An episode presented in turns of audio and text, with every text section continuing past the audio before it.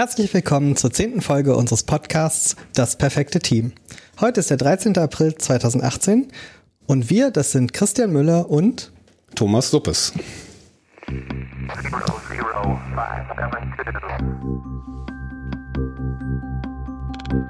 How to build the perfect team.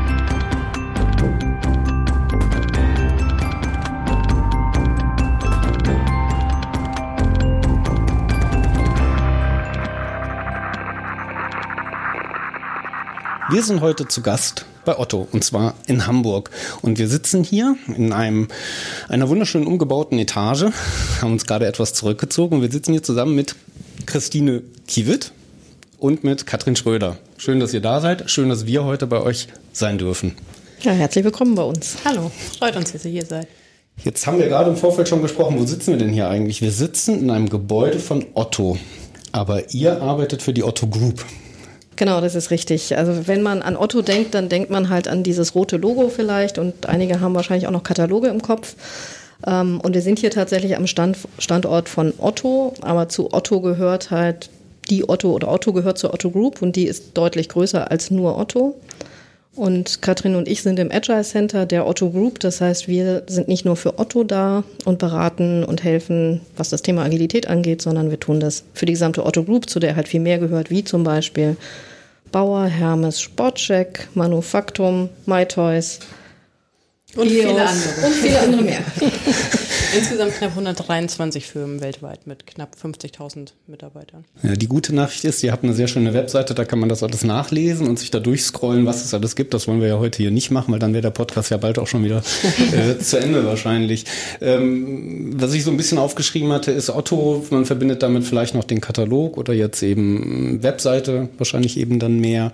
Ähm, drei Säulen beschreibt ihr so, in denen ihr so aktiv seid für die, die sich vielleicht nicht so mit Otto bisher beschäftigt haben. Mhm. Vielleicht könnt ihr Genauso das größte Thema, mit dem wir uns beschäftigen, eigentlich so der Kern ähm, der Otto Group, ist das Thema Multichannel Einzelhandel. Das heißt, wir verkaufen Waren im Schwerpunkt übers Internet inzwischen, früher halt über den Katalog. Ähm, Distanzhandel war immer unser Thema. Multichannel bedeutet, wir machen nicht nur Distanzhandel, sondern wir haben auch Geschäfte. Sportcheck zum Beispiel hat Läden, die kennt vielleicht der ein oder andere. Und ähm, rundherum sind im Laufe der Jahre halt ähm, handelsnahe Dienstleistungen gewachsen, wie zum Beispiel Finanzdienstleistungen, ähm, Kreditgeschäft, aber natürlich auch Inkasso ähm, und Servicedienstleistungen wie die Transportlogistik, die die Hermes macht, dass man seine Pakete eben auch an den Mann bringen kann. Insgesamt arbeiten wie viele Menschen so für euch? Ja, so um und bei 50.000. So das weltweit die Größenordnung. Wir sind auch nicht nur in Deutschland aktiv, sondern auch sehr stark in anderen Ländern, Österreich, Schweiz, und dann aber auch in Osteuropa, in Amerika, Südamerika, Asien. Sehr, sehr viele Firmen. Wir verlieren manchmal selber den Überblick, aber 123 und auf der Website hast du schon gesagt, kann man alles nachlesen. 123 ja eigentlich immer so, so, eine, so eine Zahl oder 150. Ne? Bis dahin kann ich so eine Organisation vielleicht noch so ein bisschen im Blick haben. 50.000, da kennt man nun wirklich nicht mehr jeden. Das nee, geht ja nun gar nicht. Ne? Ähm, genau, bevor wir hier weiter einsteigen, Christine, wie hat es dich hierhin verschlagen? Wer bist du denn eigentlich? Genau, ich bin äh, seit etwas über elf Jahren äh, in der Otto Group unterwegs Genau, Christine, aber egal, hatten wir vorher auch schon. Mehrfach darauf hingewiesen, es tut mir echt furchtbar leid, Christine. Überhaupt nicht schlimm. Ähm, genau, also ich bin schon eine ganze Weile in der Otto Group unterwegs. Ich äh, bin eingestiegen hier in der IT als Berater, habe eine klassische Konzernkarriere gemacht mit Business Analyst, Projektleiter, Abteilungsleiter und äh, habe dann vor ungefähr drei Jahren ähm, gemerkt, dass das, wo wirklich die Musik spielt, eher das ist, wie Menschen miteinander arbeiten und ähm, habe dann mich umorientiert zum Agile Coach und bin eben jetzt seit der Zeit als Agile Coach unterwegs in Auto Group Teams und seit etwas über einem Jahr im Agile Center. Agile Center wird noch so ein Stichwort sein, aber dazu später mehr. Katrin. Ja. Ich bin seit knapp vier Jahren bei Otto, habe ähm, im E-Commerce angefangen bei otto.de, war da in zwei crossfunktionalen Teams unterwegs, ähm, war dann eher so der Scrum Master oder Kanban Coach und habe dann auch festgestellt, dass das absolut meine Passion ist, so das ganze Thema Agilität und bin seit ähm, August im Agile Center. So, jetzt hänge ich gerade selber. Wie ist zum Agile Center denn gekommen? Das wäre doch vielleicht ein guter Anfang. Du musst noch mal einsetzen, weil das schneide ich jetzt wirklich raus. ich denke, es wäre ein guter Anfang erstmal zur darüber zu reden, wie das Agile Center entstanden ist und warum und was er da überhaupt macht. Ja, irgendwie ist ja was passiert zu einem Zeitpunkt. Genau. Ne? Wir haben jetzt so aufgeschnappt. Übrigens, da möchte ich auch nochmal Werbung machen ne? für das Buch äh, Agile Organisation ne? von HR Pioneers, André Häusling. Hast du Christine einen Beitrag rein äh, äh, auch verfasst? Der ist ja auch mit äh, drin. Und da taucht die Zahl 2015 auf, wo irgendwas bei euch passiert ist.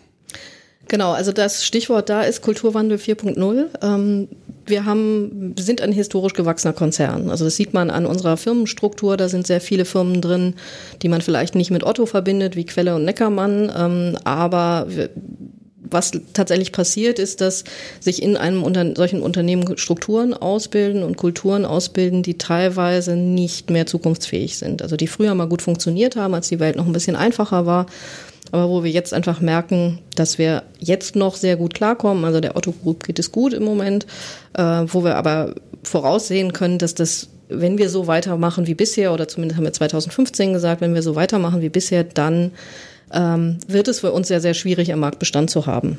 Und damals hat der Vorstand zusammen mit dem Eigentümer gesagt, wir brauchen einen Kulturwandel, wir müssen uns grundlegend verändern die Art, wie wir miteinander arbeiten, wie wir mit unseren Kunden zusammen ähm, agieren am Markt, ist essentiell wichtig, dass wir da anders uns aufstellen. Und daraufhin haben die äh, Vorstände sich mit den Eigentümern auf die Bühne gestellt. Bei uns hier unten im Forum ist ein großer Saal, wo, wo viele Leute reingingen. Das wurde weltweit übertragen, die Veranstaltung, und haben gesagt, so, wir wollen diesen Kulturwandel jeder Vorstand hat sich ein Thema rausgeschnappt, wo er gesagt hat, das ist wichtig für Kulturwandel, sowas wie Customer. Wir kümmern uns, also wir gucken nochmal stärker auf den Kunden, aber auch sowas wie Zusammenarbeit. Also wie können wir es in so einem heterogenen Konzern eigentlich schaffen, zusammen besser zusammenzuarbeiten? Speed, klar, Geschwindigkeit. Und insgesamt gab es dann sechs solcher sogenannter Workstreams. Jeder Vorstand hat, war in einem dieser Workstreams und hat dann in dieser Veranstaltung um Mitstreiter ge gebeten. Und halt nicht so, wie das im Konzern sonst üblich ist, zu sagen, ich hole mir Berater rein und die regeln das dann, beziehungsweise ich nominiere jetzt irgendwie fünf Leute und die sollen das machen. Oder der Strategiebereich macht das jetzt mal, sondern die haben halt wirklich gesagt, wer Lust hat, wer Interesse hat, wer meint, einen Beitrag leisten zu können, soll sich bitte melden beim Vorstand. Das war schon so der erste Kulturwandel, das kannten wir alle nicht. Ich glaube, am Anfang hat sich auch keiner gemeldet, weil alle extrem verwirrt waren. Das wäre jetzt auch meine erste Frage gewesen, wie gut das so funktioniert hat, wenn man das vorher nicht kannte. Äh, genau, aber es hat dann tatsächlich sehr gut funktioniert und es haben sich eben rund, rund um diese Themengebiete, die ich eben genannt habe, Workstreams gebildet, also Teams aus Menschen aus der Organisation. Und ich fand mich dann im Empowerment Workstream wieder, wo es um Agilität, Zusammenarbeit, eben mehr Eigenverantwortung für die Mitarbeiter ging. Das war damals unter unserem Vorstandsvorsitzenden Hans-Otto Schrader. Und zu dem Zeitpunkt haben wir uns alle noch gesiezt, äh, als wir uns das erste Mal getroffen haben und haben dann halt überlegt, was machen wir denn jetzt? Und da saßen Personalleiter, Mitarbeiter, unsere Kollegin Sabrina, die jetzt auch im Agile Center ist, ähm, war dabei. Und wir kannten uns alle nicht und am Anfang war alles noch sehr, sehr, sehr steif und vorsichtig. Und dann haben wir uns dem Thema angenähert. Und äh, beim zweiten Mal war es dann schon anders. Da ähm, haben wir uns dann schon geduzt, weil zu dem Zeitpunkt der Vorstand sich überlegt hatte, Mensch, wenn wir Kultur verändern wollen, dann braucht es irgendwie auch mal ein starkes Signal. Und sie haben dann gemerkt, vielleicht können wir über das Du, du zum Wir kommen. Also das heißt, mit dem Angebot des Dus dafür sorgen, dass mehr Nähe entstehen kann zwischen Vorstand und Mitarbeitern aber auch zwischen verschiedenen Silo-Bereichen, die vielleicht nicht miteinander reden. Ähm, und das war damals schon auch so ein bisschen Kulturschock in dem Moment, weil man denkt dann natürlich, das ist ja nur Alibi und das verändert ja nicht wirklich was. Und jetzt so im Rückblick würden wir schon sagen, da hat sich was verändert dadurch. Also es hat auch eine Weile gedauert, bis das so alle mitgemacht haben, aber inzwischen gibt es kaum jemanden in der Otto Group, der sich noch sieht. Und das ist schon auch bezeichnend. Das klingt ja eigentlich nach so einer fantastischen Situation, wie man sie sich doch besser nicht wünschen kann. Es gibt eine Situation und aus der obersten Ebene kommen Impulse, auch ohne Berater oder die man sich eben noch mit hinzuzieht. Und hier wird etwas angestoßen und Menschen mit aktiviert und mit eingeladen, die dann den Freiraum bekommen, auch Dinge mit zu gestalten. Richtig. Das war auch, war und ist großartig kann man, das kann man nicht anders sagen. Also ich glaube, besser kann man sich nicht wünschen, ähm, dass man den Support hat vom Vorstand, dass das gewollt ist, was da passiert, weil natürlich waren Themen wie Agilität und bessere Zusammenarbeit immer schon da so, aber ähm, jetzt hatte man halt wirklich die Legitimierung und auch so das Gefühl, man ist an der richtigen Stelle unterwegs. Also dieses gemeinsame Ziel, zu sagen, wir wollen da was verändern, das hat uns alle sehr stark angetrieben und motiviert. Wenn man sich bei euch so umschaut, dann tauchen Werte auf. Auch ne, ist ja ein Familienunternehmen. Richtig. Seid ja auch nicht börsennotiert oder auch nicht aktiengetrieben. Genau. So. Da stecken noch Menschen dahinter, die man wahrscheinlich eben hier begegnen kann. Ja. Und ein, einer dieser Werte ist so familiengeprägt, Nachhaltigkeit, Stabilität.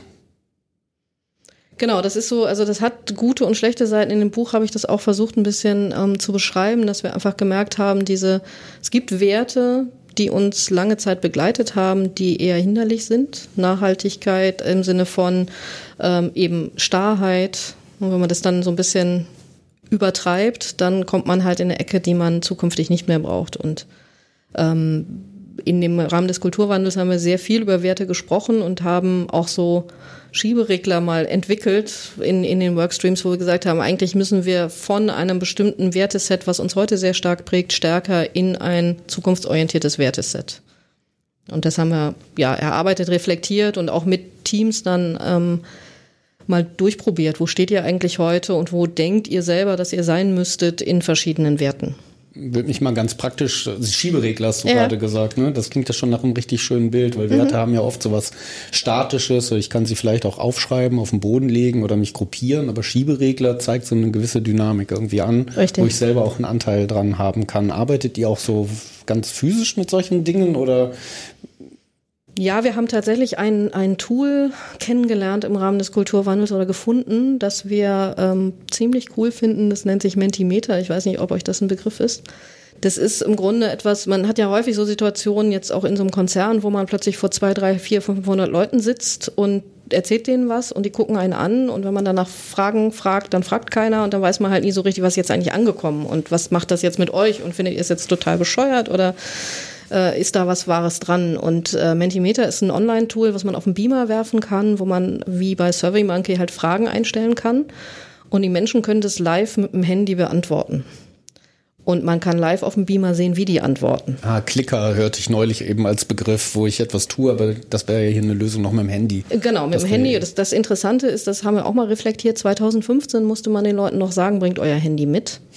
Heute muss man das gar nicht mehr. Heute da kann man muss sagen, man ihnen sagen, lass dein Handy bitte da. Äh, genau. Und jetzt sagt man einfach, hol dein Handy raus, wir haben hier eine, eine Umfrage und dann ähm, geht das los. Und es ist ähm, extrem spannend zu gucken, was kommt. Also diese Schieberegler kann man dann eben live abfragen, kann halt fragen, wo, wo glaubt ihr denn, dass ihr heute heute steht.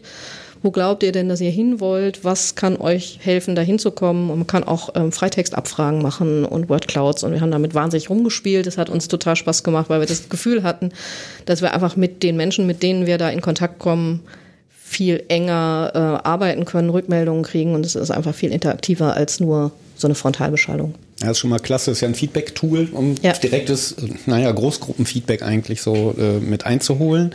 Ähm, ich glaube, so richtig überzeugen kann man Menschen auch, wenn sie merken, dass mit ihrem Feedback auch irgendetwas dann passiert. Richtig. Also letzten Endes, wir hatten ähm, im Rahmen des Kulturwandels äh, kam irgendwann so ein Wort auf, das war du bist die Kultur. Also wir haben halt irgendwann festgestellt, wenn wir mit Kollegen reden, so ja, das ist alles eine gute Idee, aber und dann ganz viel, da muss ja erstmal und je nachdem, mit wem man redet, ist es halt meine Mitarbeiter, mein Chef, der Vorstand, der Eigentümer, die Welt, irgendwas anders machen, damit ich mich verändern kann.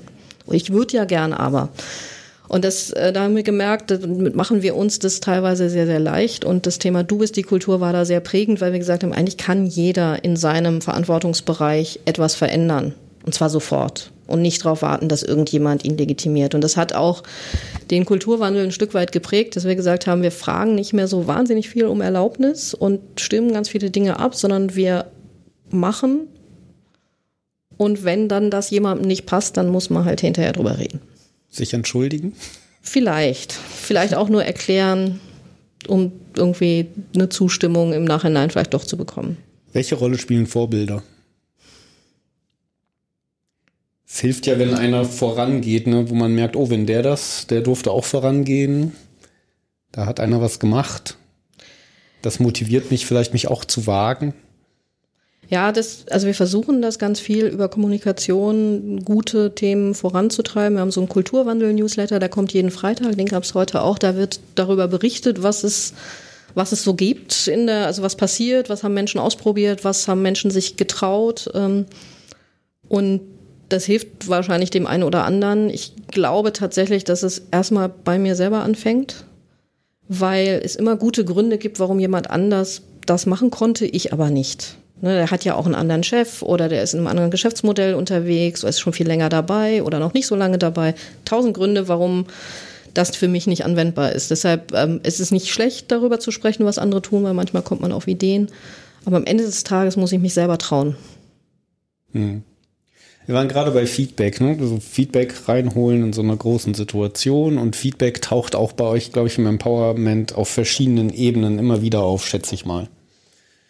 Du hast das, glaube ich, bei dir in deinem Artikel mehrdimensionales Feedback genannt und da stand erstmal das Mitarbeitergespräch so im Vordergrund mhm. und dass ihr damit etwas verändert habt. Genau, also wir haben einfach im Empowerment Workstream da mal geguckt, ähm, mit verschiedensten Kollegen zusammen, ähm, was sind denn eigentlich die Hebel oder was sind Initiativen, die man angehen könnte, mit denen man die, das Erleben der Mitarbeiter verändert? Weil wir gesagt, wir wollen das erlebbar machen. Es reicht uns nicht darüber zu reden und irgendwie PowerPoints zu schreiben, sondern wir wollen wirklich das Erleben verändern und haben eben gemerkt, dass wenn ich einmal im Jahr mit meinem Chef ein Feedbackgespräch führe und dann ein Jahr lang nicht und dann wieder, dann ist es halt komisch. So, das mal politisch korrekt auszudrücken. Ähm, da redet man ja manchmal auch von Business-Theater. Also ne, man trifft sich zu einem Gespräch, das führt man dann und alle wissen, dass das aber eigentlich fürs echte Leben überhaupt keinen Einfluss hat. Und wir haben gesagt, dass es viel wichtiger ist, dass ich mich als Mitarbeiter empowere, mich zu entwickeln. Und für diese Entwicklung es halt hilfreich ist, wenn ich Rückmeldungen von meinem Umfeld bekomme, wie wohl meine Arbeit angekommen ist, wie mein Auftreten ist, äh, wie meine Handlungen sich ausgewirkt haben, Tipps und Tricks, was ich besser machen kann. Und das geht halt nur laufend. Also Feedback immer zeitnah, das heißt nicht, vor drei Monaten hast du aber nicht, ähm, sondern wirklich wir haben erlebt, wir haben das, ne, du hast heute in der Sitzung das und das so und so gemacht, fand ich super oder an der Stelle, oh, das hat mir echt wehgetan, was auch immer. Und dann ähm, kann ich damit eben viel besser umgehen und mich entwickeln. Und wir haben halt auch gesagt, dass ähm, dieses Feedback mitarbeiterzentriert sein sollte. Das heißt, ich als Mitarbeiter habe die Verantwortung, mich zu entwickeln und ich werde von meinem Umfeld unterstützt darin, das bestmöglich zu tun. Bekomme ich Feedback oder bitte ich um Feedback? Also wie fange ich an mit so einem Feedback, gerade wenn ich vielleicht nur so einen jährlichen Tonus mhm. äh, gewohnt bin und dann geht es vielleicht auch vielleicht eher um Geld oder weiß ich nicht, mehr ja. Urlaub. Mhm. Andere Dinge so und jetzt will ich so dieses, diesen, so irgendwas verändern, in so eine Aktivität halt reinkommen. Wie seid ihr am Anfang damit umgegangen? Habt ihr die Leute verdonnert zu Feedback? Du kommst jetzt mal mit und ich sag dir jetzt mal ein paar Sachen. Nein. Also wir haben erstmal grundsätzlich mit den Personalbereichen gesprochen, die ja häufig in Unternehmen für Feedback zuständig sind. Also die haben Personalinstrumente und da ist das dann, muss ich halt einmal im Jahr oder zweimal im Jahr mit meinem Chef sprechen. Oder der mit mir oder was auch immer. Und wir haben gesagt, die haben ihre Instrumente äh, neu durchdacht, sich Sachen überlegt. Zum Beispiel unsere ähm, Kollegen in Österreich haben aus dem jährlichen Mitarbeitergespräch eine Talktime gemacht und haben gesagt, jeder ähm, kann, sollte Talktimes anbieten, also Sprechstunden, offene Sprechstunden und jeder kann da hinkommen. Und es kann ein Mitarbeiter sein, es kann aber auch ein Kollege sein oder ein Chef oder jemand aus einem anderen Bereich, der sagt, Mensch, ich würde dir gern mal was mitgeben. Und ähm, das ist dann natürlich freiwillig. Also ich, wenn ich Feedback nicht hören will, dann werde ich auch nicht hinhören. Dann kann man mir das 20 Mal sagen, das bringt nichts. Ähm, insofern ist Freiwilligkeit wichtig, aber auch die Eigenverantwortung, sich das einzuholen. Und ich kann natürlich als, wenn ich Feedback geben möchte, kann ich halt fragen, darf ich dir Feedback geben? Dann kannst du sagen, äh, nö.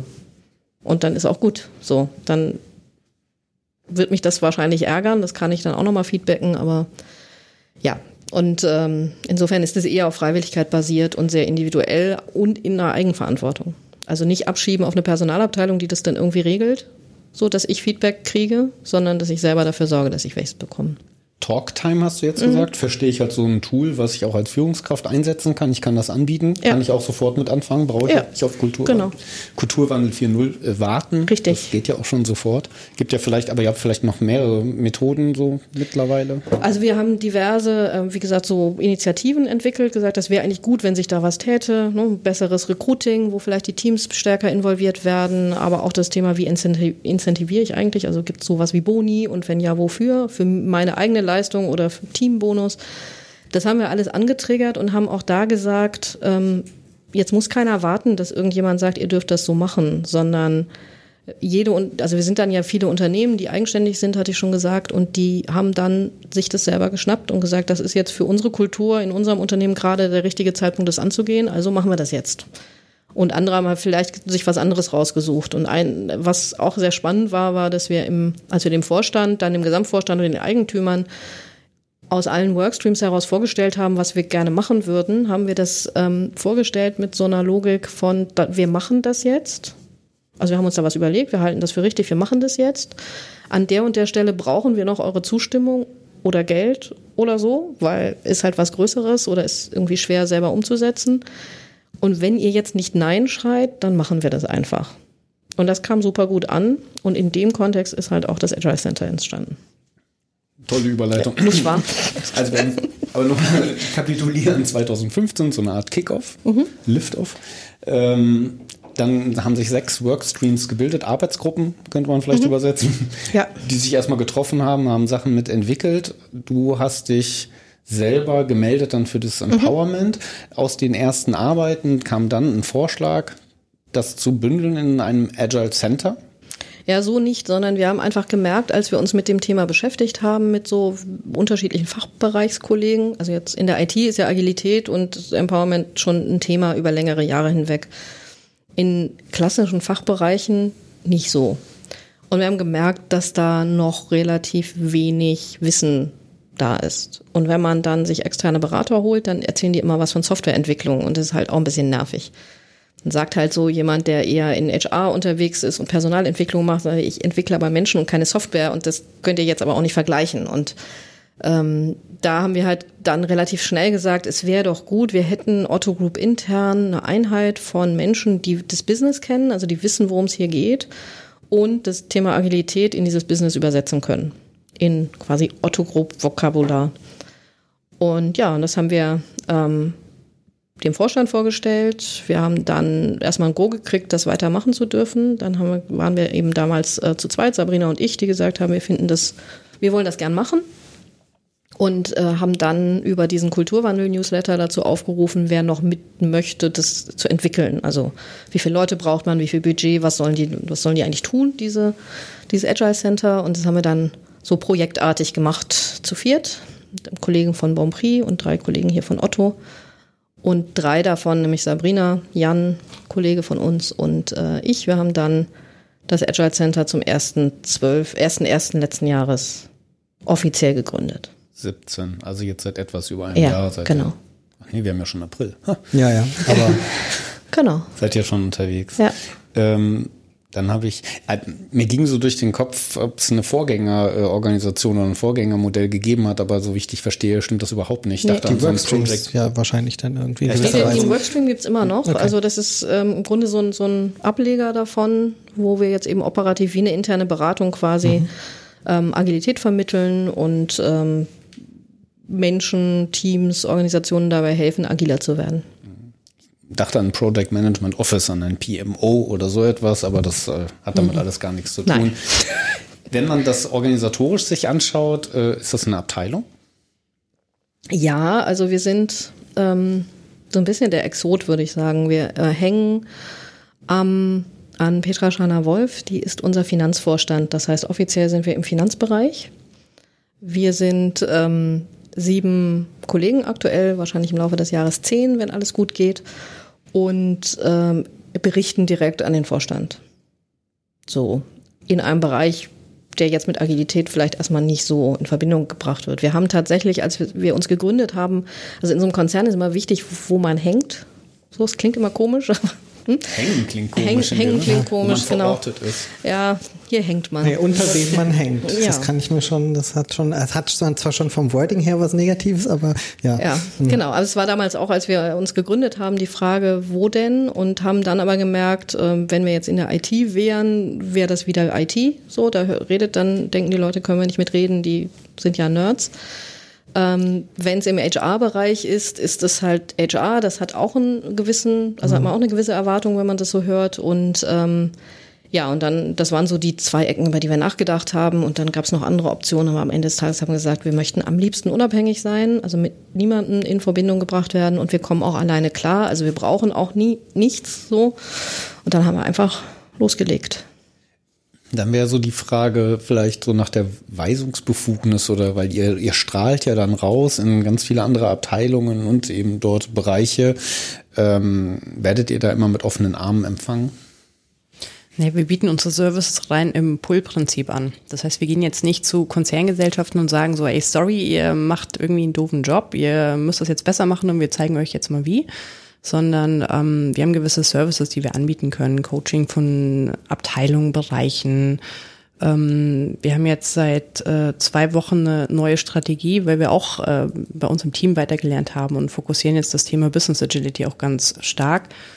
Und von daher bieten wir diese Services einfach an und die Leute, die Interesse haben, die kommen dann auch zu uns, weil es einfach eine völlig andere Motivation ist, die dahinter steht. Weil die Leute einfach, die, die Interesse haben, intrinsisch motiviert sind. Und da ist die Nachhaltigkeit einfach dann auch eher wahrscheinlich, als Leuten zu sagen, ihr müsst jetzt mal. Das heißt ja auch, ich meine, das klang vorhin schon an, dass ihr innerhalb der Otto Group sehr unterschiedliche Stände habt von Agilität wahrscheinlich. Auf jeden Fall. Eigentlich ganz spannend. Ich meine, gut, die ist groß genug, als dass das sowieso so sein würde. Man wird wohl nicht 50.000 Leute auf einen Stand hieven können ad hoc, aber es äh, ist sicherlich manchmal ganz, ganz, ganz interessant, wenn, wenn man dann so vergleicht, wie, wie die Entwicklung aussieht innerhalb der Group. Wenn ihr eure Services anbietet, macht ihr da Werbung? Steht ihr vorne morgens am Eingang und dort, Verteilt Flyer. wie komme ich denn da drauf, dass es, ich da was ziehen kann bei euch? Oder muss ich dann im Intranet recherchieren oder? Ja, lustigerweise haben die drei Kollegen, die es wirklich gegründet haben, am Anfang wirklich Werbung gemacht. Ich habe den äh, Prozess ja nicht mitbekommen, ich bin ja erst später dazu gestoßen. Ähm, also zumindest haben sie erzählt, dass sie Werbung gemacht haben. Und ähm, mittlerweile ist es auch so, äh, viele Kollegen sind wirklich von Otto, also von der Einzel Einzelhandelsgesellschaft gekommen. Und viele Kollegen wussten natürlich, dass wir dann die Services anbieten. Und von daher sind tendenziell auch erstmal Kollegen von Otto auf uns zugekommen. Und so nach und nach spricht sich rum, dass wir anscheinend einen ganz guten Job machen. Und jetzt kommen auch immer mehr Anfragen von Konzerngesellschaften. Und wir haben eher das gegenteilige Problem, dass wir gucken müssen, ähm, was das Wichtigste ist, weil wir auch eine begrenzte Kapazität haben. Denkt ihr in Projekten? Nein. Wir denken in, in Beauftragungen. Also letzten Endes werden wir halt angefragt und die, die klassische Anfrage ist, äh, wir wollen schneller werden, macht mal das mit diesem Agil bei uns. Das ist immerhin schon mal ein Treiber, ne? Ich will schneller Ja, werden. genau, Dann das will ich ist- auch sagen, ich will agil werden. Ja, das haben wir, also Das ist die andere Hälfte. Ach so. Nein, nicht wirklich. Also genau, also irgendwie so, sie haben halt schon mal gehört, ähm, durch das Kulturwandel, da wird halt viel gesprochen, die sind dann auf Konferenzen und Trainings, merken halt, das mit diesem Agil ist irgendwie ein Thema, so, da müssen wir vielleicht auch mal. Und dann kommen sie halt zu uns und wir haben eben tatsächlich ähm, am Anfang sind wir auf irgendwelche internen Konferenzen, Veranstaltungen gegangen, haben ähm, erzählt, was wir tun und darüber sind dann auch relativ schnell erste Beauftragungen gekommen. Und wir machen eben sehr unterschiedliche Dinge. Also das, was wir letztes Jahr sehr viel gemacht haben, sind so Impulsvorträge, Standortbestimmungen, also sowas wie alle reden über agil. Müssen wir das jetzt auch so tun?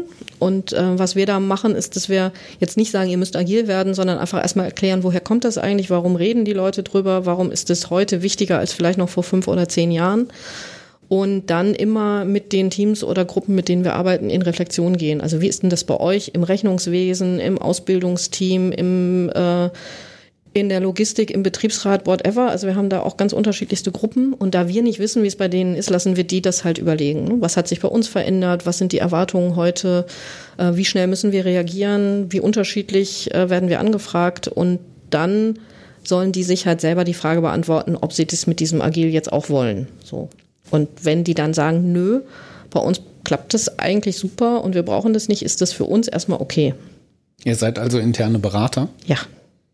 Und je nachdem, was kommt, schaut ihr euch an, wie ihr dann damit umgeht oder was Antworten dafür sein könnten. Genau. Macht auch kaum wenig Sinn, wahrscheinlich sich vorher mal Gedanken zu machen und was rolle ich jetzt aus und das stülpe ich dann irgendwo so mit drüber, sondern ja. werdet ihr wahrscheinlich in den Einzelfällen auch mit gucken, was da Antworten sein könnten. Ich glaube, ja, ich, ich glaube, was uns am Anfang sehr, sehr deutlich geworden ist, dass ähm, man Agilität nicht mit Methoden lernt. Also dass das eine, eine innere Haltung ist, die, wo ich mich selber verändern muss und dann kann, können mir Methoden dabei helfen, das zu lernen, am Anfang gerade, wenn ich noch sehr unsicher bin. Ähm, aber nur Methode hilft halt nicht. Also sowas wie, wir haben jetzt ein Board an der Wand, wir sind agil, ist zwar nett, aber ist halt nicht das, was wir eigentlich erreichen wollen. Deshalb trainieren wir halt Methoden auch immer nur in so einem Beauftragungskontext. Wie geht das dann genau, so dieses, diesen Trigger? Wie, wie macht es dann stattdessen, wenn's, wenn die Methode nicht drin ist? Also was fragt, was sind die ersten Fragen, die ihr stellt? Naja, wir, wir bieten jetzt erstmal halt so dieses, diese agile Standortbestimmung an im Sinne von, ne, was hat sich bei euch verändert, was ist schwierig, wo erlebt ihr Hindernisse? Und dann kommen wir halt häufig in so Situationen, ähm, dass wir merken oder dass die merken für sich in ihrem Fachbereich, in ihrem Thema, wo sie unterwegs sind, ähm, sie haben da Herausforderungen, die sie halt nicht gut bewältigt kriegen. Und dann überlegen sie sich halt, naja, wenn wir das jetzt agil machen würden, wie wird das denn dann gehen? Und in dem Moment reden wir dann halt auch über Methoden, aber am konkreten Beispiel, am eigenen Projekt oder am, an der Veränderung, die sie vielleicht anstreben. Und dann gucken wir halt, was können wir anbieten. Mhm. Kann man gerade über ein Projekt reden oder was gerade so euer Lieblings- oder aufregendstes Projekt gerade im Agile Center ist? Ja, ich glaube, das, was, also was mich zumindest mit meinem Kollegen Jan am meisten beschäftigt hat, die, nächst, die letzten 13 Monate inzwischen sogar, ist ähm, ein Reorganisationsprojekt in der Organisation, wo es darum geht, ähm, bestehende Printprozesse, also wirklich Katalogdruckprozesse, äh, umzugestalten, sodass der Katalog in unserem Portfolio, Marketingportfolio, äh, eine andere Rolle einnimmt. Man kann sich vorstellen, wir machen gerade bei Otto, das ist ein Otto-Projekt, machen wir über 90 Prozent äh, des Umsatzes übers Internet. Und früher haben wir mal 100 Prozent Umsatz über Kataloge gemacht. Und wir haben teilweise noch Prozesse und, und Regeln und Vorgehensweisen, die halt katalogbezogen sind. Wenn man aber eigentlich gar nicht mehr so viel über oder der Katalog einfach die Rolle nicht mehr hat, dann sollte man das eben auch umstellen. Das haben wir erkannt, das haben wir auch schon eine Weile erkannt. Heißt aber natürlich ein Eingriff in ganz viele liebgewonnene, historisch gewachsene Prozesse, Tätigkeitsfelder der Mitarbeiter. Und da sind wir gefragt worden, ob, also wir gefragt, wir haben das noch nicht mal vorgeschlagen, ähm, ob wir so ein Projekt unterstützen würden, weil sie würden das gern mit Scrum machen und zwar partizipativ mit den Mitarbeitern. Und da waren wir erstmal so ein bisschen irritiert, weil wir gesagt haben, wer seid ihr und was habt ihr vor? Also nicht Softwareentwicklung, nicht IT-Umfeld, sondern wirklich Fachbereichsmitarbeiter, die Grafiker sind, äh, die äh, eben Kataloge produzieren oder Content fürs Internet bauen. Ähm, die wollten halt jetzt auch, also die Projektleitung hat halt gesagt, oder Bereichsleitung hier, wir würden das gerne mit Scrum machen. Und dann haben wir irgendwie, sind wir da ins kalte Wasser gesprungen und gesagt, ja, klingt irgendwie spannend, wir probieren das mal. Und äh, wir arbeiten jetzt tatsächlich mit Teams, die aus unterschiedlichen Bereichen zusammenkommen, die neue Prozesse entwickeln, neue Rollen, neue Regeln und das ähm, dem Management-Team, jetzt sage ich mal, ähm, übergeben und die bauen dann daraus eine neue Organisation. Und diese Organisation wird, äh, wenn alles gut geht, das ist jetzt noch mitten im Werden, eine crossfunktionale sein mit ähm, verteilten Führungsrollen. Also sehr neu, anders und in meiner Sicht auch durchaus ein gutes Beispiel für Agilität. Sie bauen eine neue Organisation, verstehe ich das unternehmerisch? Organ oder Nein, innerhalb? In, in, innerhalb der Firma, also neue Abteilungen, neue Zuschnitte, neue Teams, neue Rollen, neue Prozesse. Mhm. Also Reorg-Projekt, klassisches Reorg-Projekt, aber ganz anders. Mhm. Wie gehen gerade so Innovationsdinge durch den Kopf? Das sind ja vielleicht zwei Sachen. Das eine ist, ne, also wann wende ich Methoden an, um effizienter zu werden, um irgendwie, ja genau, schneller, hatten mhm. wir ja gerade als Eintreiber. Und dann gibt es aber noch auf der anderen Seite Dinge, ich wende Methoden an, um etwas zu tun, was ich noch nie vorher getan habe oder Produkte zu entwickeln, die ich noch nicht gemacht habe. Seht ihr das? Sind das für euch zwei Dinge oder spielt das ineinander?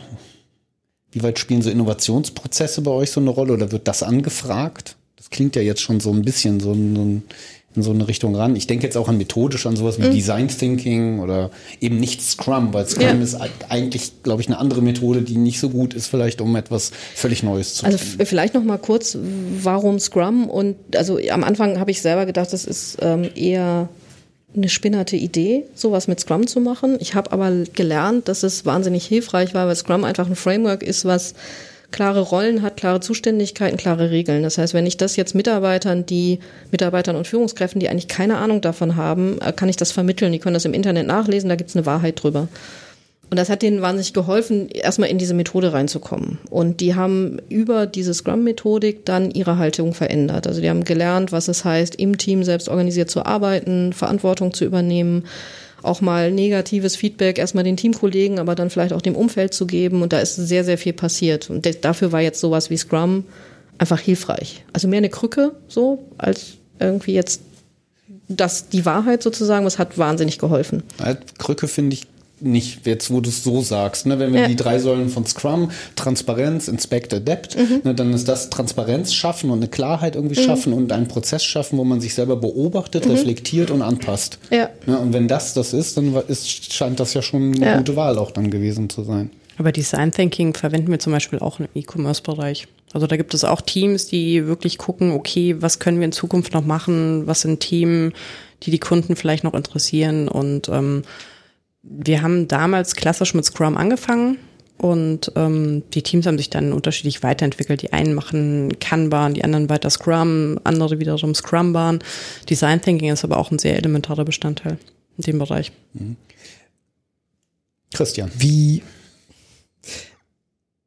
wenn ihr sagt, Methoden sind ja zweitrangig vor dem Mindset, wie geht ihr denn daran? Also wenn ihr, wenn ihr jetzt so eine Anfrage bekommt, ja, wir würden gerne mal, aber wir kennen nichts. Gut, dann macht ihr eine Positionsbestimmung, aber dann muss man ja schon noch ein bisschen mehr machen, damit auch dieses Mindset irgendwie anfängt zu wachsen. Also wir investieren relativ viel Zeit in Auftragsklärung und gucken erstmal, warum haben die uns gerufen und was wollen sie damit erreichen und da lassen wir auch nicht locker. Mhm. Und wenn wir den Eindruck haben, das ist mehr so ein Flästerchen oder sie wollen auch mal was für Kulturwandel gemacht haben, dann ist das eher was, was wir nicht tun. Wenn wir aber glauben oder verstehen auch, dass dann echter Need dahinter ist, dass das Business die, die Anforderung hat, was zu verändern und sie vielleicht auch KPIs haben, anhand derer sie sagen würden, naja, wenn wir es schaffen, da drei Prozent mehr oder hier zehn weniger, dann glauben wir, dass so ein Projekt oder so eine Umstellung erfolgreich ist, dann kommen wir halt eher ins Geschäft, würde ich sagen. Aber es ist wichtig, danach zu fragen, weil es sonst ähm, da sonst doktern wir im Grunde mit, mit agilen Methoden an Problemen rum, die eigentlich ganz woanders liegen und da, das hilft dann auch niemandem. Mhm. Aber was sind denn eure Erfahrungen, das, dieses Mindset dann unterzubringen? Also, weil ich meine, gut, dann habt ihr das sehr genau rausgefunden, was die wollen und ihr seid der Meinung, dass man, dass das helfen würde. Und dann? Und dann, ja. Ähm, also ganz viel, also ich sage immer, die Wahrheit passiert auf der Fläche. Also es ist so, dass wir ähm, das so die klassische Konzernantwort auf sowas wäre, wir machen Trainings. Mhm. Und in dem Training lerne ich dann, wie das geht mit dem Agil und systemisches Führungsverständnis und was weiß ich was alles. Und wenn ich dann aber wieder im Alltag bin, dann wende ich davon vielleicht zwei, drei, vier, fünf Prozent an, wenn es hochkommt. Und habe ab und zu mal ein schlechtes Gewissen, dass ich ja eigentlich noch mehr machen könnte. Und wir haben jetzt gemerkt, eben auch in dem großen Projekt, von dem ich berichtet habe, wir sind da wirklich jeden Tag auf der Fläche. Wir ähm, beobachten, wir heben die Hand, wenn wir merken, hey, komm, das habt ihr anders vereinbart. Oder an der Stelle, also ich habe auch schon Führungskräfte mit Führungskräften ähm, spontan Kaffee getrunken, wenn sie in einem Teammeeting zu übergriffig wurden, weil sie halt in der neuen Rolle noch nicht waren und irgendwie eigentlich sollten sie sich zurückhalten, weil jetzt das Team mal selbst organisiert, also erleben soll, was es bedeutet, selbst organisiert zu sein und dann eine Führungskraft mal aus dem Spiel zu nehmen, zu sagen, komm, wir beide trinken jetzt mal. Ich habe da eine dringende Frage, kannst du mir mal weiterhelfen? Und dann ist man halt raus aus dem Raum. Ähm, das, sowas ist halt wichtig. Und solche Interventionen im aktiven Coaching dann auf der Fläche, das sind Dinge, die wir tun. Was wir auch tun, und das war, ähm, also wir haben so das Thema agile Führung auch als eines unserer ähm, Schwerpunktthemen gehabt letztes Jahr und da hat, war auch immer die Frage, also so die Antwort, das mache ich doch alles schon. Das ist doch nicht neu. Das haben uns doch die anderen auch schon alle erzählt in den Trainings vorher. Und ähm, was da gut funktioniert hat, sind so Fallbeispiele. Also dass wir konkrete Führungssituationen geschildert haben und dann die Teilnehmer haben irgendwie erzählen lassen, wie man das denn als agile Führungskraft lösen würde. Also sowas wie, ich habe da so ein, so ein selbstorganisiertes Team, das ähm, hat super äh, gearbeitet, hat jetzt aber einen riesen Bock geschossen. Also da ist ein Fehler passiert, vielleicht ist auch Geld ähm, verloren gegangen. Und ähm, die nächsthöhere Führungskraft ist darauf aufmerksam geworden, ist ziemlich sauer darüber und kommt jetzt zu mir als Führungskraft und sagt, hey Mensch, was ist denn da los? Was mache ich jetzt als agile Führungskraft? So, wenn man dann im Training gut aufgepasst hat, dann kriegt man irgendwie reproduziert, naja, ich ähm, sorge dafür, dass diese Führungskraft, also mein Chef quasi dem Team direktes Feedback gibt. Ähm, das Team muss halt damit umgehen, dass es Fehler gemacht hat. Ich helfe denen, da die Scherben zusammenzukehren und äh, versuche sie dabei zu unterstützen, dass sie das nächste Mal den Fehler nicht wieder machen. Ähm, so, das kriegen die halt intellektuell hin. Gleichzeitig passiert aber ein interner Film. Also was würde ich denn wirklich tun? Und das ist halt eher sowas wie, naja, dann stelle ich mich halt als Ritter in goldener Rüstung vor das Team und halte halt den Zorn der Führungskraft von dem Team ab und hinterher gehe ich ins Team und erzähle denen, dass es so aber gar nicht geht und entwickle irgendwelche neuen Regeln, woran sie sich zu halten haben, damit der Fehler nicht wieder passiert. So, und das hat super funktioniert, weil irgendwie eigentlich alle Teilnehmer in, in diesem Training dann in diesen Film reinkamen und gemerkt haben, okay, ja, ich würde das nicht machen. Ich weiß, ich würde das nicht agil machen, ich würde das anders lösen. Das ist dann nicht immer böse oder schlecht, klingt ja gut, Ritter in goldener Rüstung, ich helfe meinem Team, ich stelle mich davor, ich beschütze die. Aber es ist halt nicht das, was wir eigentlich wollen, weil wir ja schon wollen, dass ein Team eben eine Transparenz über die Wirkung ihrer Arbeitsergebnisse hat und dann auch darauf reagieren kann. Coaching, hast du gerade schon gesagt. Könnte ich mir vorstellen, dass das eine ganz eine große Rolle spielt. Eine Coaching-Technik wäre ja vielleicht auch so eine kollegiale Fallberatung. Also wenn es wirklich passiert ist mhm. oder wenn wirklich Dinge irgendwie passieren und man eben nicht nur so hypothetisch redet, wie man es machen müsste, Servant Leadership, sondern was heißt denn das in der Situation? Bietet ihr so Sachen auch an? Wie weit ist das in eurem Alltag drin? Ja, machen wir auf jeden Fall. Habe ich gerade eben, als ich äh, in Österreich war, mit äh, den Führungskräften dort vor Ort gemacht. Das heißt, die haben ihre konkreten Herausforderungen aus dem Alltag mitgebracht und wir haben dann gemeinsam eben so äh, Kollegen von denen und wir Coaches versucht, ihnen Alternativen auszuzeigen oder Lösungsmöglichkeiten zu philosophieren. Das kommt immer super an. Auch da habe ich, weiß ich noch nicht, ähm, das auf die Fläche zu bringen. Also nach dem Motto, ich mache das nicht nur im Training, sondern hinterher auch im Alltag habe ich noch nicht so häufig erlebt. Da würde ich mir auch noch mehr wünschen. Habe aber noch keine Idee, wie man das anträgern kann. Mhm. Aber es ist wahrscheinlich schon eine sehr spezielle Situation hier, oder? Ich weiß nicht, ihr seid ja wahrscheinlich im Austausch mit anderen, die ähnliches machen. Ich kann mir vorstellen, durch diese Konzernstruktur, die ja schon groß und massiv ist, ergeben sich schon nochmal ganz andere Herausforderungen, die man natürlich in ähnlicher Form auch in kleineren Unternehmen hat, aber hier wahrscheinlich nochmal mal zehnfach verstärkt auftreten. Hm. Ja, ich glaube, was, also was mir so ging, ich kann mich noch gut erinnern, als ich hier anfing, ich kam aus einem mittelständischen Unternehmen, so 200 Leute, und kam hier rein und erstmal fühlte sich das wie Kaugummi, also wenn man so auf, also durch, durch Schlamm wartet sozusagen, also es war alles wahnsinnig langsam. So Entscheidungen dauern drei Wochen und äh, bis man mal einen Arbeitsauftrag bekommen hat, wirklich war irgendwie auch viel Zeit vergangen und ähm, und gleichzeitig hatte ich selber bei mir gemerkt, ich hatte so eine Ehrfurcht, dass ich gedacht habe, das ist ja so ein Riesenladen und da ist wahrscheinlich für alles auch jemand zuständig. Und wenn mir irgendwas auffällt, was nicht so gut läuft, dann gibt es bestimmt jemanden, der daran schon arbeitet oder dessen Aufgabe das ist, es zu lösen. Und ich habe da irgendwie am Anfang dann auch, oder man lernt dann so ein bisschen sein Hirn auszuschalten und zu sagen, so, das ist hier mein, mein Zuständigkeitsbereich, das mache ich und alles andere, da gibt's ja andere Leute und die müssen sich drum kümmern. Das ist so ein Reflex, den man, also den ich jedenfalls bei mir gespürt habe. Ich weiß nicht, ob meine Kollegen das auch haben. Nein, definitiv Nein, ich hatte nicht. Unser Podcast heißt ja das perfekte Team. Das Agile Center, ihr seid Teamgröße. Ja.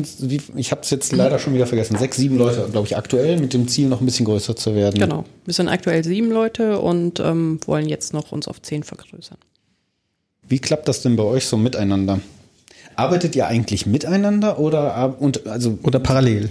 Oder parallel, genau. Mhm. Ja, beides eigentlich. Mhm. Also für mich ist das wirklich das perfekte Team. Also passt ja wirklich zu eurem Titel. Ähm, ich hatte mir lange Zeit überlegt, ob ich wirklich wechseln will, weil Agile Coach sowas war, was ich wirklich ähm, mittelfristig machen wollte. Ich war ja vorher im E-Commerce-Bereich, hatte da auch ein ganz tolles Team. Also irgendwie arbeiten hier ganz viele coole Kollegen bei Otto, was man vielleicht auch nicht meinen könnte, weil es ähm, so ein großer Konzern ist, aber muss ich wirklich sagen, ganz viele tolle Leute. Und hatte mir wirklich überlegt, will ich wirklich wechseln, weil das andere Team so toll war. Ich habe das Fly Level 2 Board damals im E-Commerce-Bereich mit aufgebaut. Also auch wirklich fachlich spannende Themen. Und dann gab es diese Stelle und ich dachte so, verdammt, machst du, machst du nicht. Und für mich ist ein perfektes Team auch immer von den Menschen abhängig, die dabei sind. Und ähm, habe gedacht so, ja okay, dann probierst du mal, bewirbst dich dann mal und habe dann, also ich kannte Sabrina, ganz gut, weil sie früher auch in meinem Bereich war. Christine und Jan nur flüchtig und habe die dann kennengelernt und war total begeistert von denen und habe gedacht so, ey, das ist total toll und da will ich unbedingt rein, das will ich unbedingt machen. Und es ist einfach diese menschliche Komponente bei uns. Und es ist so, dass man immer mit unterschiedlichen Menschen zusammenarbeitet bei uns im Team. Also wir haben nicht immer die gleichen, ähm, Sabrina arbeitet nicht immer mit Jan oder wem auch immer zusammen. Also das heißt, je nachdem, was ansteht, arbeiten wir immer mit unterschiedlichen Leuten zusammen. Und dadurch lernen wir auch enorm viel. Und es macht einfach Spaß. Ich freue mich jeden Tag, meine Kollegen zu sehen, wenn ich mal da bin. Mal so ganz gefragt, so organisationstechnisch, habt ihr da Rituale? Seid ihr da irgendwie methodisch getrieben oder wie, wie geht denn das? Stand-ups, äh, Boards, das, ne? oder braucht ihr das alles nicht, weil also fangen wir vielleicht erstmal vorne an. Vielleicht, was man sagen sollte, ist, dass wir eines der wenigen Teams in der Otto Group sind, die sich kollegial führen. Das heißt, wir haben keinen Chef, außer dem Vorstand und dann kann man sich halt vorstellen, dass der sich da jetzt nicht so wahnsinnig viel mit beschäftigen will im so. Tagesgeschäft. Das heißt, ähm, unsere ähm, Chefin Petra Schana-Wolf, die treffen wir so alle acht Wochen oder zehn Wochen und dann reden wir miteinander und sie gibt uns Input und wir geben ihr, also erzählen ihr, was wir tun. Aber im Alltag ähm, sind wir eben alle auf Augenhöhe und äh, bemühen uns eben auch für uns Handwerkszeug zu entwickeln, wie sowas geht. Wir sind in einem Konzern, wo sowas, wo es sowas nicht gibt. Das heißt, müssen da ganz viel halt auch selber rausfinden. Ähm, sowas wie persönliche Weiterentwicklung zum Beispiel, also was wir gut hingekriegt haben, ist uns als Team zu entwickeln, einfach zu mhm. gucken, was brauchen wir eigentlich als Team an Kompetenzen, wer kann was machen, wer kann mit wem arbeiten, wer will noch in welches Thema rein. Das hat super funktioniert, aber gleichzeitig gibt es natürlich auch die individuelle Komponente, dass jeder auch sagt, na, wo stehe ich denn eigentlich in zwei Jahren? Und bin ich in zwei Jahren noch Agile Coach im Agile Center oder bin ich dann, keine Ahnung, was auch immer so. Und äh, da haben wir eben überlegt, dass wir das bilateral machen wollen, dass also jeder von uns im Team hat sich einen Kollegen ausgesucht und gesagt, du sollst mein Entwicklungscoach sein. Und äh, die treffen sich jetzt halt und gucken, dass sie gute Gespräche führen, dass man Feedback bekommt, dass man auch mal Vereinbarungen trifft. Ähm, Katrin ist zum Beispiel mein Entwicklungscoach. und eigentlich soll ich freitags nachmittags äh, mich mit anderen Dingen beschäftigen, aber genau. vielleicht ist das hier ja auch was anderes. Insofern passt das schon. Genau, und das ist aber auch ein Experiment und wir werden ja im Mai uns jetzt mal hinsetzen und gemeinsam reflektieren, funktioniert das eigentlich so oder müssen wir das noch wieder anpassen? Mhm. Habt ihr sowas wie Rollenklärungen gemacht oder so, so Zuständigkeiten? Du hast gerade Skills schon gesagt oder entwickeln oder Schwerpunkte gebildet? Ja, genau. Also wir haben Spielfelder mal ausgewürfelt. Also haben gesagt, so, wir haben uns angeguckt, was wollen wir eigentlich machen. Wir haben am Anfang so ein Businessmodell entwickelt fürs Agile Center, überlegt, was sind so Schwerpunkt, Schwerpunktthemen, die wir bearbeiten wollen. Da hat jeder von uns sich eben da einsortiert und gesagt, so, das ist so das, was ich heute schon kann, gerne machen würde und haben dann auch nochmal überlegt, was ist denn das, was, was ich auch noch könnte. Also kann ich vielleicht noch nicht, könnte ich aber. Also nicht Stärken und Schwächen, sondern eher Stärken und Potenziale. Und ähm, genau, das haben wir miteinander geteilt, so ein bisschen ausverhandelt und haben auch Katrin dann damit reingeholt, als sie kam und gesagt, so guck mal, das haben wir jetzt, was, wo siehst du dich, was möchtest du gern machen? Mhm. Und also es ist immer so ein, so ein Aushandeln zwischen, was will ich als Mensch und was braucht mein Team? Und da irgendeinen guten Weg zu finden. Pflegt ihr das weiter? Also würdet ihr das jetzt bei neuen ja. auch dann? Ja. Machen? Okay, schön. Genau. Klingt gut. Gibt es als Team insgesamt sowas wie eine Vision oder so, wo das Agile Center hin will? Ja, ich konnte die letzte auswendig. jetzt, haben, jetzt haben wir vor zwei Wochen eine neue entwickelt, die kann ich noch. Kannst du die? Nee. Auswendig nicht. Aber ihr habt so eine Einsatzvision ja. tatsächlich, ne? Man könnte ja auch ein Visionsboard haben oder was kleben oder irgendwie allein einen Austausch darüber haben. Nee, wir haben so, so anderthalb Sätze zusammengeschrieben, tatsächlich vor zwei Wochen ähm, gesagt haben, weil wir eben diesen Schwenk gemacht haben von eher so Agilität auf Teamebene und auf dieser, mit diesem Empowerment-Fokus auf sehr individueller Ebene hin zu mehr Business Agility. Und in dem Kontext haben wir eben dann auch die Vision angepasst und gesagt, das muss sich dann da widerspiegeln, sonst passt das auch nicht. Was verbindest du mit Business Agility? Willst du? Also was wir einfach festgestellt haben im letzten Jahr ist, dass wir sehr viel von Teams gerufen wurden, die uns gesagt haben, ja, helf uns mal dabei besser zu werden.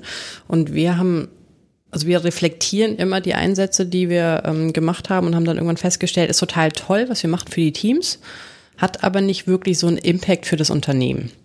Und dann haben wir gesagt, irgendwie, äh, woran liegt denn das? Was könnte man denn da machen? Und dann haben wir gesagt, so zukünftig könnten wir noch mehr Teams coachen. Das wäre für die einzelnen Teams auch gut, hätte aber weiterhin keinen Impact irgendwie für Otto, für die Otto Group.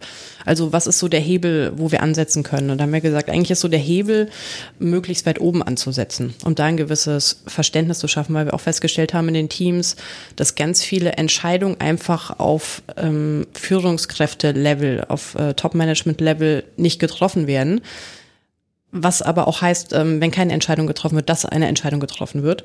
Und genau das äußert sich dann bei den Teams entsprechend.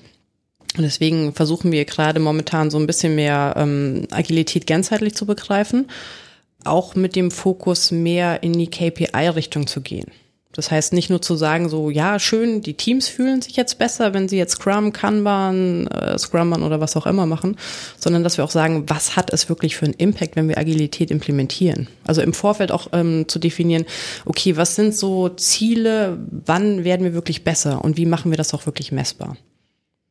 Genau, und vielleicht, also so ein Hintergrund, woher ist das eigentlich gekommen, war, ich hatte das im Kulturwandel schon mal, habe das dann im, im Agile Center Kontext auch wieder erlebt wir sind ja eine heterogene Gruppe und ähm, irgendwann kamen wir halt mal mit der Idee, wir wollen mal top-down über Agilität mit Geschäftsführern reden. Das haben wir mit unserer äh, Chefin besprochen, haben sie gefragt, so was meint ihr denn, mit wem könnten wir denn da mal, oder also auf wen sollen wir mal zugehen in dieser, bei diesen 123 Firmen?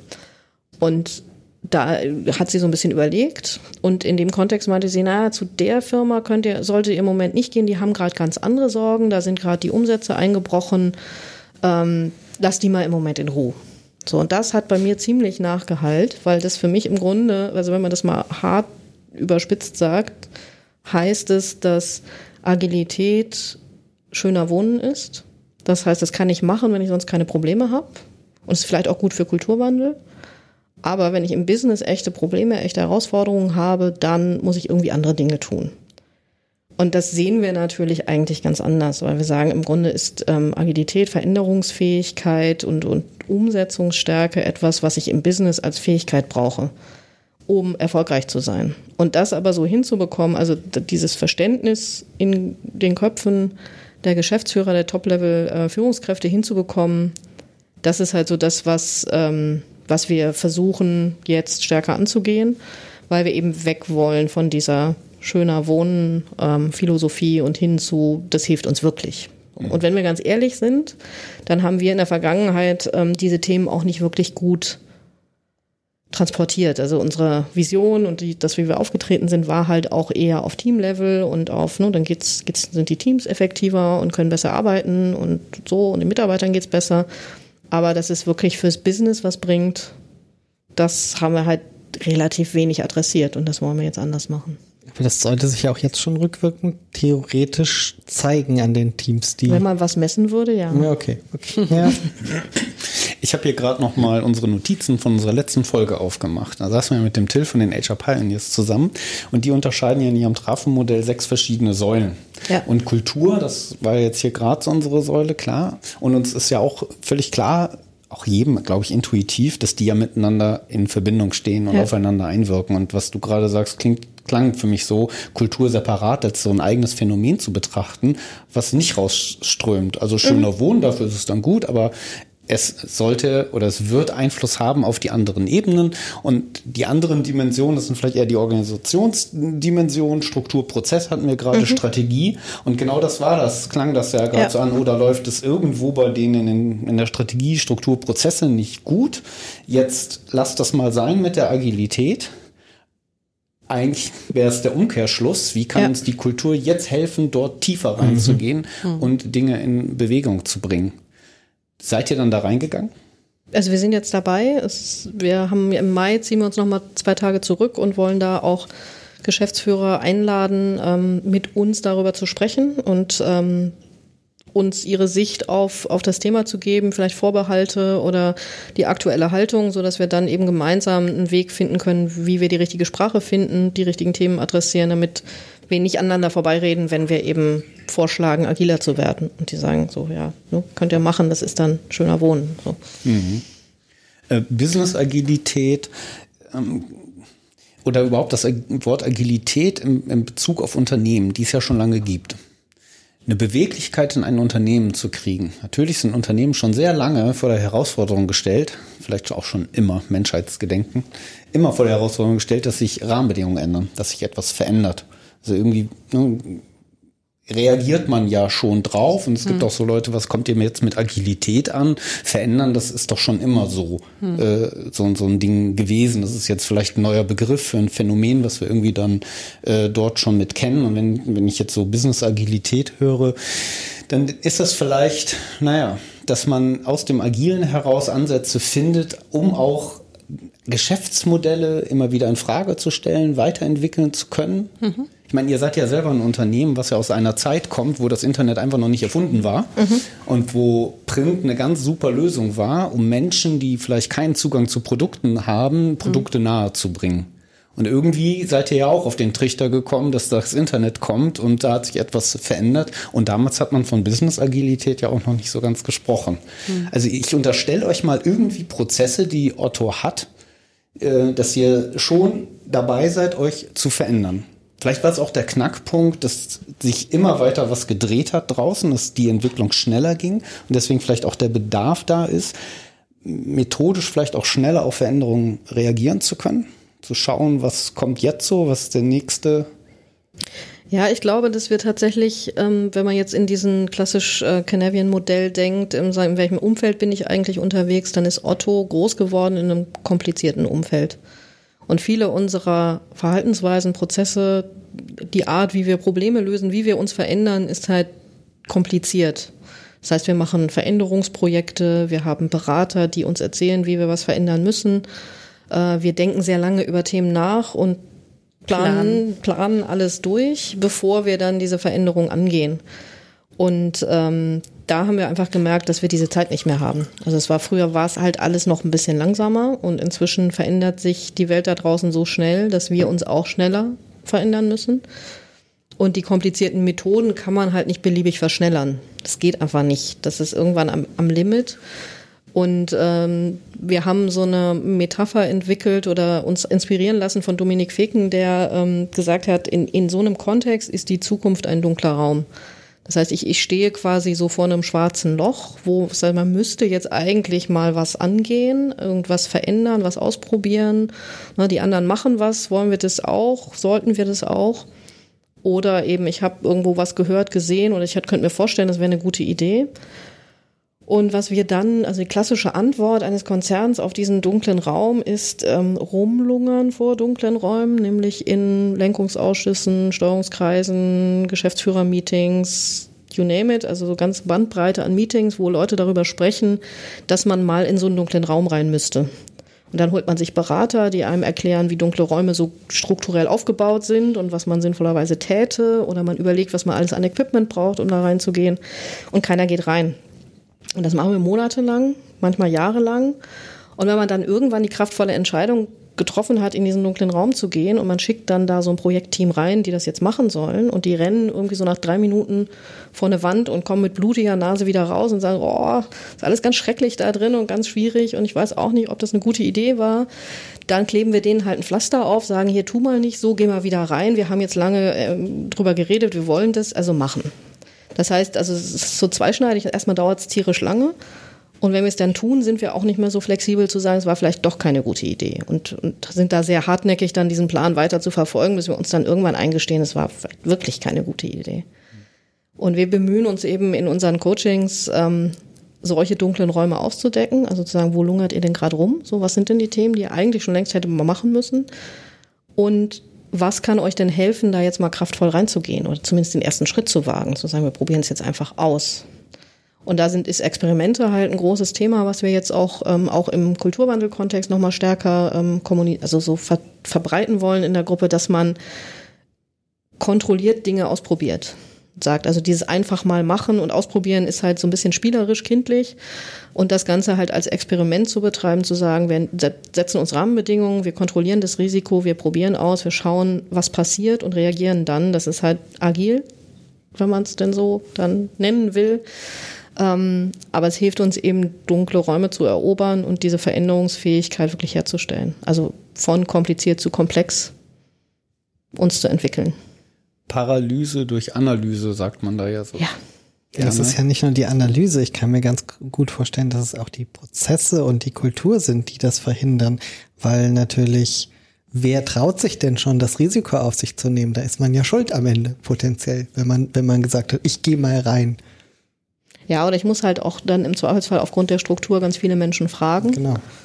Und dann haben die auch alle eine Meinung mhm. und ne, schon bin ich wieder irgendwo am Rumlungern, weil alle noch irgendwie sagen müssen, wie sie es sehen. Und ähm, dieses, also wir sagen dann halt auch, es ist durchaus günstig, erstmal unterm Radar zu bleiben. Also erstmal mit Bordmitteln, mit vorhandenen Ressourcen, mit vorhandenen Mitteln zu starten und zu gucken, was kann ich denn schon mal ausprobieren, erste Erfahrungen sammeln, um dann mit diesen Erfahrungen vielleicht auch mein Umfeld besser überzeugen zu können sehr integrierter Ansatz. Ne? Ich denke jetzt gerade so an, ja, ich will das Wort Angriff verhindern, ne? aber ich komme nicht drum herum. Fühlt ihr euch angegriffen durch Mitbewerber? Stichwort so Disruption. Gibt es Leute, wo ihr denkt, die ziehen an euch vorbei? Und was mache ich dann, wenn ich in so, einer, in so einem disruptiven Umfeld äh, mich dort bewege? Eine Möglichkeit wäre, ich schaffe mir selber die Möglichkeit und greife mich selber an. Ich torpediere mein eigenes Geschäftsmodell. Sind das für euch Themen oder naja, wir haben ja vor einigen Jahren, vor wenigen Jahren About You gegründet. Ähm, also Benjamin Otto hat mit einer kleinen Truppe quasi ein Startup gegründet, was unser Modegeschäftsmodell von Otto angreift, wenn man das mal so sieht. Ähm, und die haben eben das Geschäft ganz anders gesehen, also versuchen sich auch von Wettbewerbern dann abzuheben. Wenn man sich das mal anguckt, wie der Webshop aufgebaut ist, wie die die Ansprache machen, das ist anders als so, ein, so eine Handelsplattform wie Otto oder Amazon das sind oder letzten Endes auch Zalando. Ähm, insofern versuchen wir, haben wir das versucht und ich würde auch sagen, das ist durchaus erfolgreich so. Ähm, grundsätzlich, äh, also ich persönlich warte immer noch auf die Disruption im Onlinehandel. Also alles das, was wir jetzt im Moment so sehen um uns rum, ist dasselbe, nur anders. Manchmal schneller, manchmal billiger, manchmal irgendwie unübersichtlicher. Ähm, aber es ist jetzt nicht gravierend anders. Es sind halt Produkte auf einer Website, die ich in den Warenkorb lege und kaufe und dann werden sie mir geschickt. So. Also diese 3D-Druck zu Hause machen oder was auch immer. Ich weiß es halt nicht. Wenn ich wüsste, wäre ich nicht mehr hier.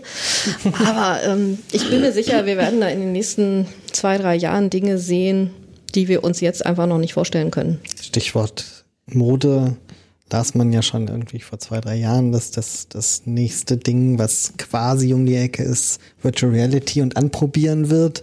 Ist jetzt auch noch nicht so weit, aber genau, solche Dinge konnte man alles auch bei der Republika live schon beobachten, ja, wenn man sich was aufzieht und dann reinklickt.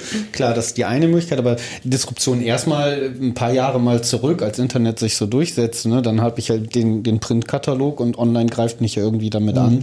Und ich glaube, ich habe es so verstanden, dass ihr jetzt da auch was Integriertes irgendwie macht, das auch nicht als verschiedene Abteilungen begreift, sondern ja, wir haben tatsächlich so gestartet, also als Internet bei Otto anfing, das war schon sehr früh im, Ver also im Vergleich zu, zu Wettbewerbern auch, hieß das bei uns neue Medien und es war komplett separat. Und ähm, das ist auch was, was wir heute noch erleben. Also dass diese, wir, wir arbeiten im Moment bei Otto sehr stark an der Integration. Das ist, ähm, Kathrin ist gerade bei Heine unterwegs, da ist es ähnlich.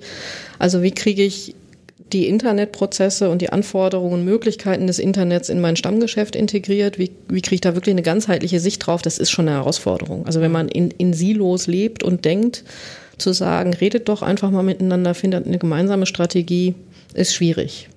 vor allem, also gerade so ein, so ein historisch gewachsenes Unternehmen wie Otto, da war Internet dann auch zwischendurch mal Konkurrenz zum Katalog.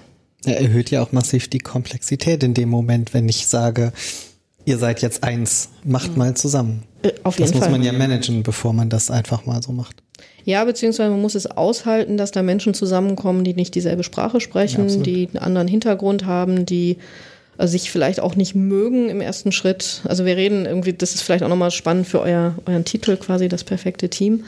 Ähm, wir erklären halt unseren Kunden, mit denen wir hier intern sprechen, auch immer, dass es wichtig ist, für Agilität ein buntes Team zu haben. Und das klingt immer so nett, buntes Team. Das ist aber brutal anstrengend, weil man dann plötzlich mit irgendwelchen Leuten zusammenarbeiten muss, die merkwürdig sind, die komische Dinge sagen, die komisch gucken, die irgendwie nervig immer wieder auf denselben Punkt zurückkommen, der ja eigentlich völlig egal ist oder klar. Ähm, das heißt, das fühlt sich überhaupt nicht gut an.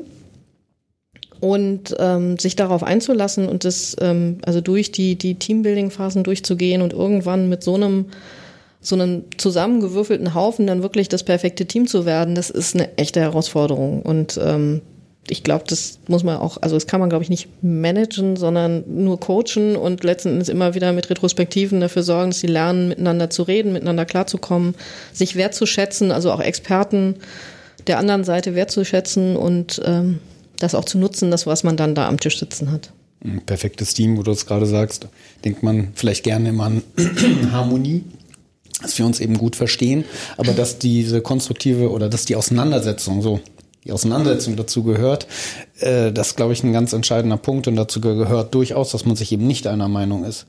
Das ist ja auch eigentlich die Stärke dann, wenn ich das entwickeln kann, dass ich auch in der Auseinandersetzung dann etwas erfinde, zu einem Punkt komme, auf die der Einzelne eben dann nicht gekommen wäre. Also es ist ja auch ein, ein Mittel, um etwas zu erzeugen, was wir so als Einzelne nicht könnten, aber in dieser Gruppe, in dieser Zusammenstellung, dieser Buntheit und Diversität auf einmal Dinge irgendwie so möglich sind. Streitet ihr euch viel in eurem agilen Center? Irgendwie nicht. Irgendwie nicht. Nee, wir haben uns relativ lieb. Nein, also wir haben tatsächlich äh, Meinungsverschiedenheiten durchaus. Also auch ähm, sowas wie, das verstehe ich noch nicht. Als wir mit Business Agility gestartet haben, war ähm, das natürlich im ersten Moment noch nicht für jeden so greifbar. Was heißt das? Was meinen wir damit? Wie wollen wir das verstehen? Und heißt das jetzt, dass wir nie wieder mit Teams arbeiten? Wahrscheinlich nicht. Ähm, aber so, und ist es jetzt böse, wenn wir von schöner Wohnen reden oder ist, ne, so, also da gab es dann schon so ein paar Wellen, würde ich sagen. Ähm, ich glaube auch, dass wir, also wir gucken jetzt im Recruiting durchaus auch drauf, dass wir Leute noch dazu holen. Ne? Wir wollen auf zehn wachsen, die vielleicht ein bisschen anders sind als wir. Einfach damit wir die Diversität haben und auch zu besseren Lösungen kommen. Das ist so unser Plan. Aber ich finde, wir ergänzen uns schon gut in einigen Punkten. Es ist jetzt nicht so, dass es immer Friede, Freude, Eierkuchen bei uns ist. Nee, das nicht.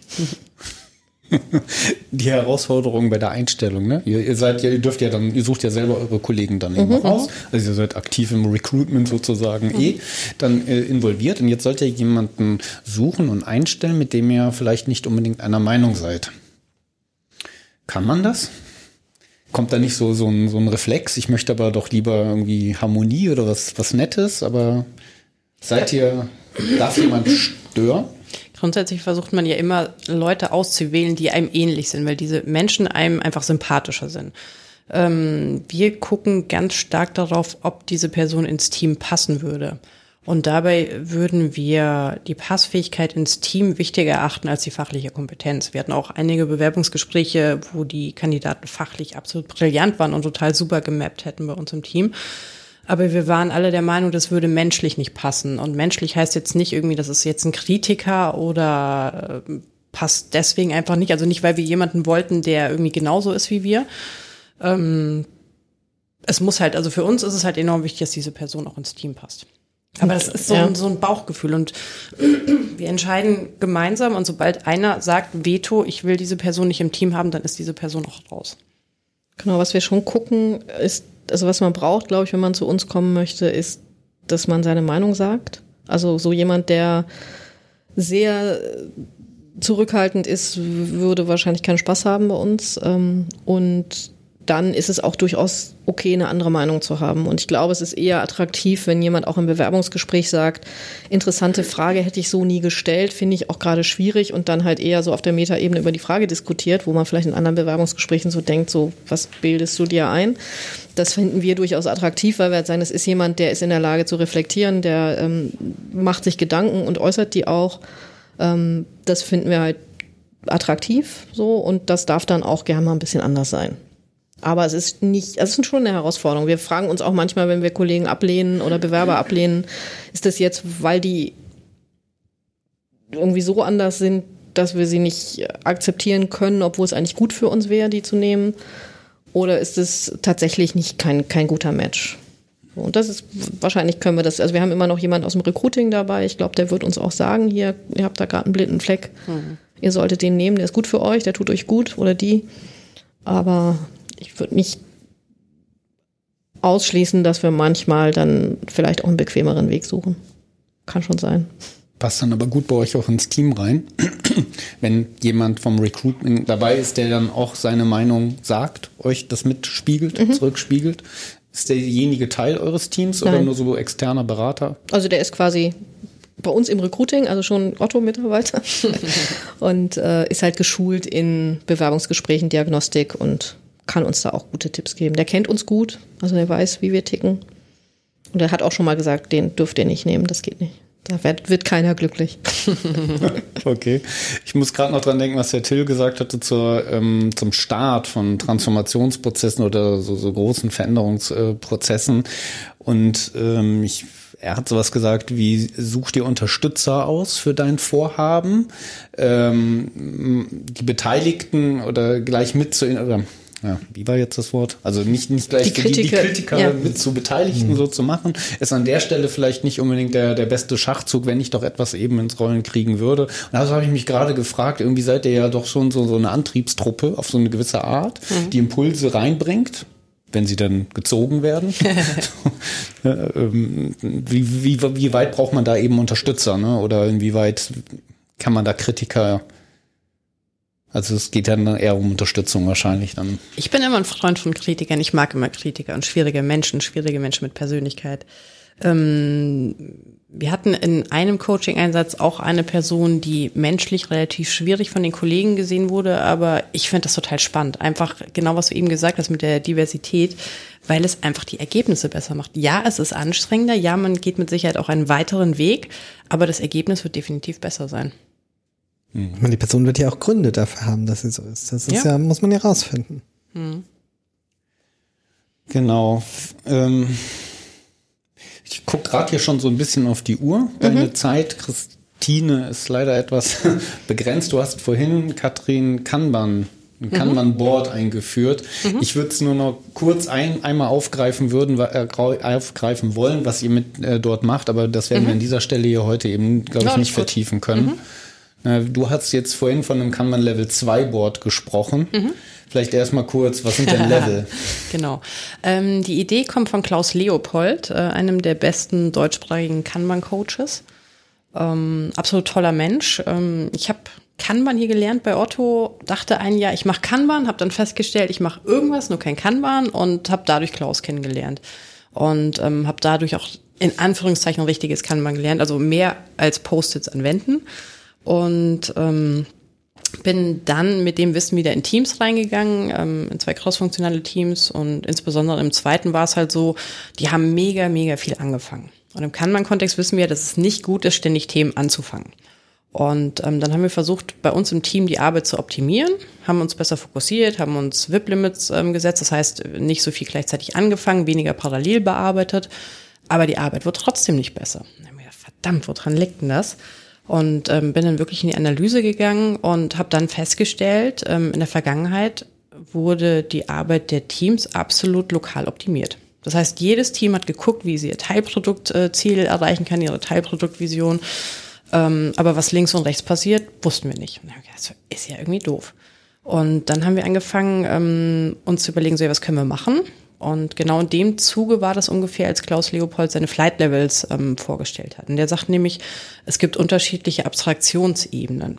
Und ähm, das Level 1 ist die Teamebene, das heißt, wo wirklich operative Arbeit erfolgt. Und ähm, aus seiner Sicht ist es durchaus sinnvoll, darüber noch eine koordinative Ebene zu haben, was bei Otto natürlich auch total Sinn gemacht hat, weil allein im E-Commerce-Bereich sind es mittlerweile, ich glaube, über 25 agile Teams, sind über 350 Leute und ähm, da hat es auf jeden Fall schon einen Vorteil, wenn man alle äh, ein, oder wenn alle einheitlich ein ähm, Ziel verfolgen, also ein gemeinsames Alignment haben. Und das war eben nicht der Fall. Und da haben wir gesagt, okay, dann versuchen wir, ähm, das einfach mal herzustellen. Einfach die Arbeit, was wir halt wirklich in den Teams machen, also die Arbeit transparent machen. Also ich habe ja eben schon gesagt, äh, mit der Lotse Eigenentwicklung ähm, von Otto haben alle Teams mit Scrum angefangen. Das heißt, ähm, die Agilität auf unterster Ebene war vorhanden und haben gesagt, okay, das versuchen wir jetzt mal eine Etage höher darzustellen und die Arbeit mal übergreifend zu koordinieren. Und genau das ist dieses Flight Level 2.